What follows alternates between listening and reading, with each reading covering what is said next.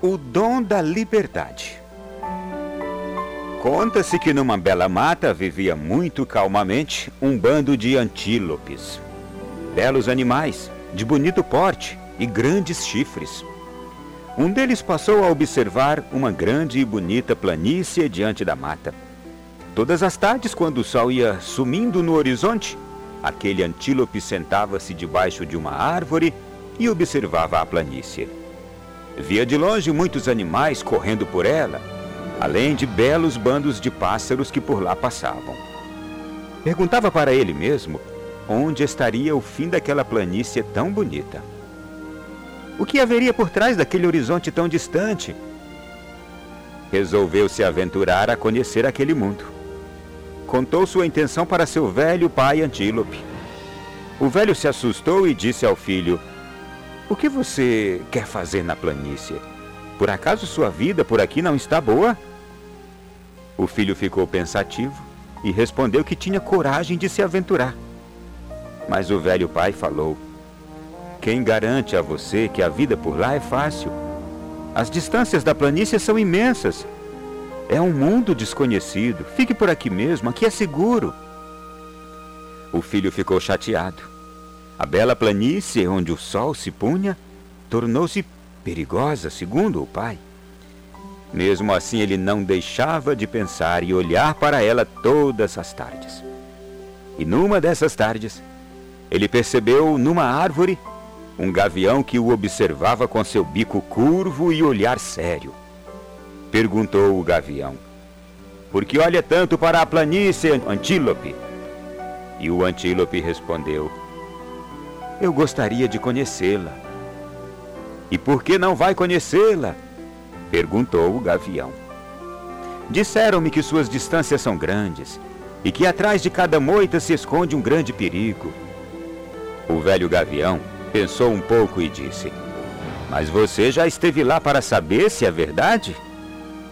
Não, nunca saí desta mata. Pois então vá. A verdade só se conhece quando a procuramos. É assim que aprendemos como é a verdade. Vá, não tema o que você não conhece. O antílope partiu pensando nas palavras do gavião. O tempo passou e o pai antílope ficava olhando o dia todo para aquela planície pensando em seu filho. Como estaria ele? O velho gavião pousou no alto da árvore e perguntou qual era a preocupação do pai antílope. Tenho medo pelo meu filho, disse o pai. Mas você não o ensinou quando era jovem? Sim, o ensinei a caminhar, a buscar alimentos, a se proteger. Então, por que se preocupa com ele? O velho antílope não sabia o que responder, mas continuava preocupado. Então o gavião disse: Lembrei-me agora de meu velho pai.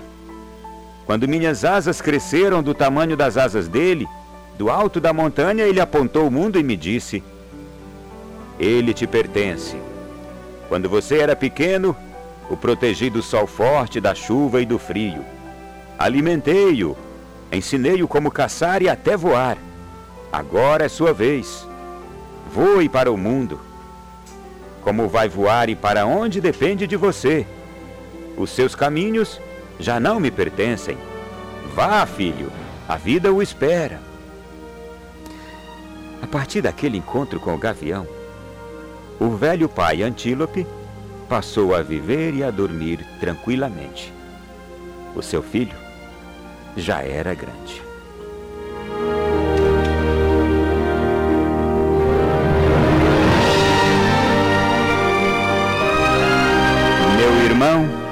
E minha irmã, o problema é saber quando alguém já é grande. O problema é saber quando alguém já é capaz de livrar-se dos perigos ou quando alguém já está amadurecido o suficiente para dizer não às propostas do mal, a dizer não às tentações e seduções que uma vida aventureira se nos apresentará.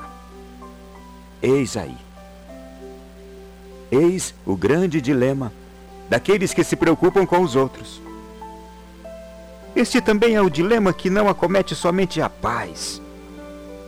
Até mesmo pessoas casadas, às vezes duvidam da grandeza do outro, isto é, da maturidade, do amadurecimento do outro.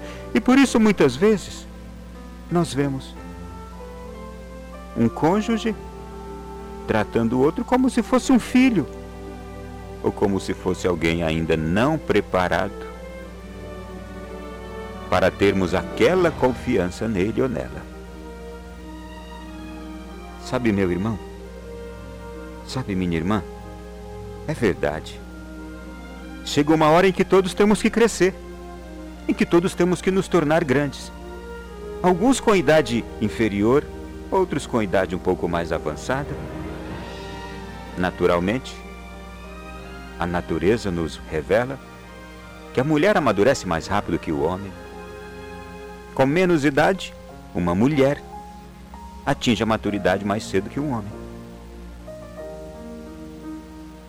Mas também é importante destacarmos que há um importante contributo que a família, a criação, a educação de berço, a presença paterna e materna pode dar à vida de uma pessoa. Este importante contributo pode torná-la, sim, bem prematuramente, alguém maduro. Uma pessoa não totalmente protegida, mas uma pessoa pronta para dar as respostas certas a um mundo desafiador, como aquela natureza e aquela planície que o pequeno antílope sonhava em conhecer, mas o seu pai tinha ainda preocupação, cuidado, zelo, inteiramente compreensíveis. As planícies da nossa vida, meu irmão, ou as selvas, se quisermos assim trocar, elas continuarão existindo sempre. E existem momentos da nossa vida em que a gente também é chamado, alguns mais cedo, outros mais tarde, a responder às propostas que encontraremos nesta planície, nesta selva, neste mundo de aventuras. Qual resposta iremos dar? Eis a questão. O quanto estamos preparados, o quanto fomos preparados, qual foi o nosso, o nosso berço, qual pai tivemos, qual mãe tivemos. Isto aí também fará a grande diferença. Se tivemos um pai ou uma mãe extremamente falhos na missão de nos formar bem para a vida, certamente seremos muito frágeis poderemos errar. E as estatísticas não mentem. Os filhos que mais sofrem, aqueles que estão experimentando as piores experiências de vida, muitos deles, inclusive, em regimes prisionais, são aqueles cujo pai e cuja mãe falharam no berço. Aqui não quero pôr culpa em ninguém, por favor, ninguém se sinta culpado. É uma reflexão realista, cujas estatísticas nos mostram. O que fazer agora?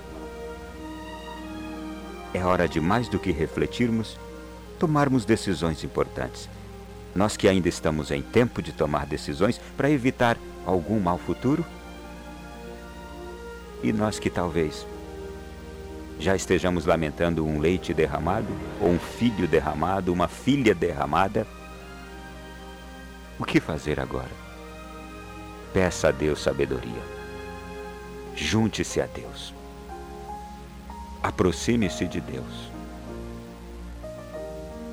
Deus pode nos ajudar a salvar nossas famílias, a salvar nossos filhos, a salvar nossas relações.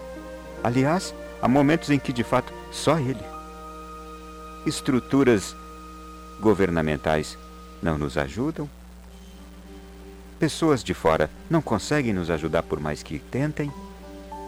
nós mesmos nos encontramos sem ação e ainda carregando o peso de não termos feito o que deveríamos fazer, perdidos? Então é hora de nos juntarmos a Deus, que é a fonte da sabedoria e que é o Senhor Todo-Poderoso. Eis aqui um momento e uma decisão importante a ser tomada. Mas quero concluir essa reflexão pensando naquele gavião que deu o conselho ao velho pai Antílope. Quando minhas asas cresceram do tamanho das asas do meu pai, do alto da montanha ele apontou o mundo e me disse: Ele te pertence. Quando você era pequeno, o protegi do sol forte, da chuva e do frio. Alimentei-o. Ensinei como caçar e até voar. Agora é sua vez. Eu apenas reflito. Nós, pessoas já formadas, pais e mães, podemos dizer o que disse aquele pai do gavião a ele? Fizemos a nossa parte bem feita? Protegemos do sol forte, da chuva e do frio os nossos amados? Os alimentamos, ensinamos a caçar, a voar? Podemos dizer livremente: agora é sua vez? Voe para o mundo? Seja no mundo aquilo que te ensinei? Seja no mundo aquilo que você aprendeu e concordou que é o jeito certo de viver no mundo?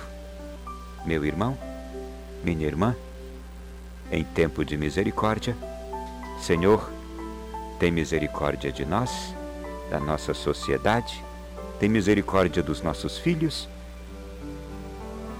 e que estejamos prontos para neste mundo sermos o sinal de luz que ele precisa.